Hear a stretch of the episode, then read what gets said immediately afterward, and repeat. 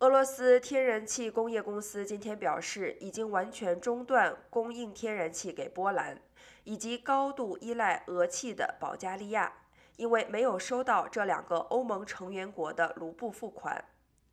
佩特科夫形容俄罗斯天然气工业公司此举令人无法接受，严重了违反合约且等同勒索。佩特科夫还说，保加利亚将全面检讨与俄罗斯天然气工业公司的合约。包括过境保加利亚的输送合约，他也向国民保证，政府无论如何不会对消费者减少天然气的供应。他在政府例会前告诉记者，保加利亚政府已为这种情况做了准备，能源部有明确的输送计划，包括已经准备好一套替代的来源计划。